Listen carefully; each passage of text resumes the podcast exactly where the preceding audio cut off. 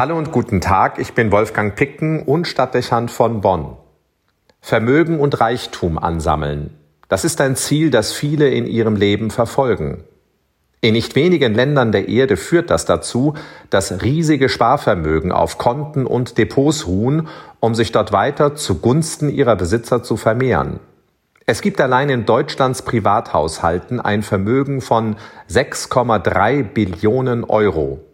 Nur im letzten Quartal des Jahres 2019 ist es um 63 Milliarden gewachsen. Bargeld und Einlagen machen rund 40 Prozent des Vermögens aus. Weitere 37 Prozent sind Ansprüche gegenüber Versicherungen und Altersvorsorgeeinrichtungen.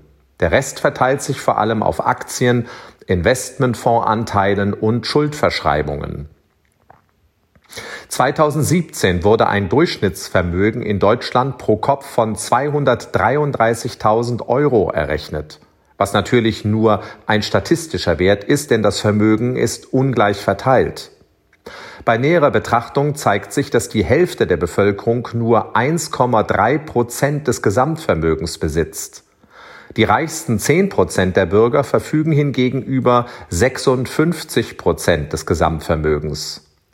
Ein Drittel der deutschen Bevölkerung hat keine Rücklagen oder Schulden. Tendenz steigend. Das Statistische Bundesamt stellte für 2019 fest, dass jeder sechste Deutsche an der Armutsgrenze lebt, fast 16 Prozent mit dem Armutsrisiko. Das ist seit der Einführung des Armutsberichtes im Jahr 2005 der höchste Wert. Die soziale Schere geht immer weiter auseinander und die Corona-Krise wird diese Tendenz mit hoher Wahrscheinlichkeit extrem nach vorne treiben. Die Leitidee hinter allem heißt, lieber sparen und sich absichern als teilen und weggeben. Wir haben ein großes Verlangen nach wirtschaftlicher Existenzsicherung und eine starke Neigung zum Materialismus. Beides verselbstständigt sich zunehmend. Es kann irgendwie nie genug persönliches Vermögen geben. Und wenn es schon für einen selbst genug ist, dann wird es eben Kinder und Enkelkinder begünstigen. Auch wenn über das Steuersystem ein Ausgleich hergestellt wird, die ungleiche Verteilung und Ansammlung von Vermögen auf Konten und in Depots hat nur noch wenig mit der Sozialverantwortung des Kapitals und der christlichen Grundidee zu tun, dass alle Menschen in gleicher Weise Anteil an den Gütern der Schöpfung haben sollen. Das gilt umso mehr, wenn man die weltweite Verteilung von Vermögen und Ressourcen in den Blick nimmt. Man muss kein Sozialist sein, um diese zunehmende Entwicklung unanständig zu finden. Sie wird soziale Spannungen erhöhen. Eine Chancengleichheit mit Blick auf Bildung und Teilhabe wird es immer weniger geben.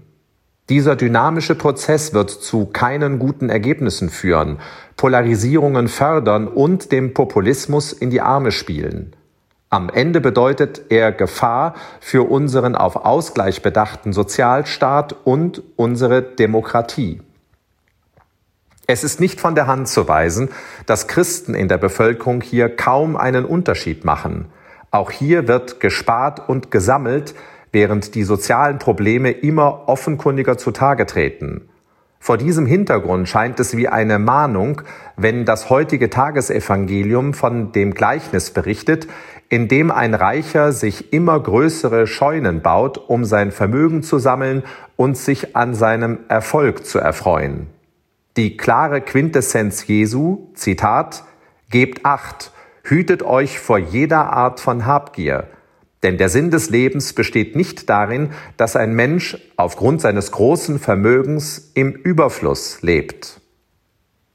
Uns fielen jetzt viele Wenns und Abers ein, aber die Worte Jesu müssen so stehen bleiben können, als Provokation und dringender Appell darüber nachzudenken, ob das eigene Verhältnis zu Geld und Vermögen und die Wahrnehmung der Not des anderen in einem richtigen Proporz zueinander stehen. Es dauert nur noch wenige Tage und wir werden des heiligen Martin gedenken.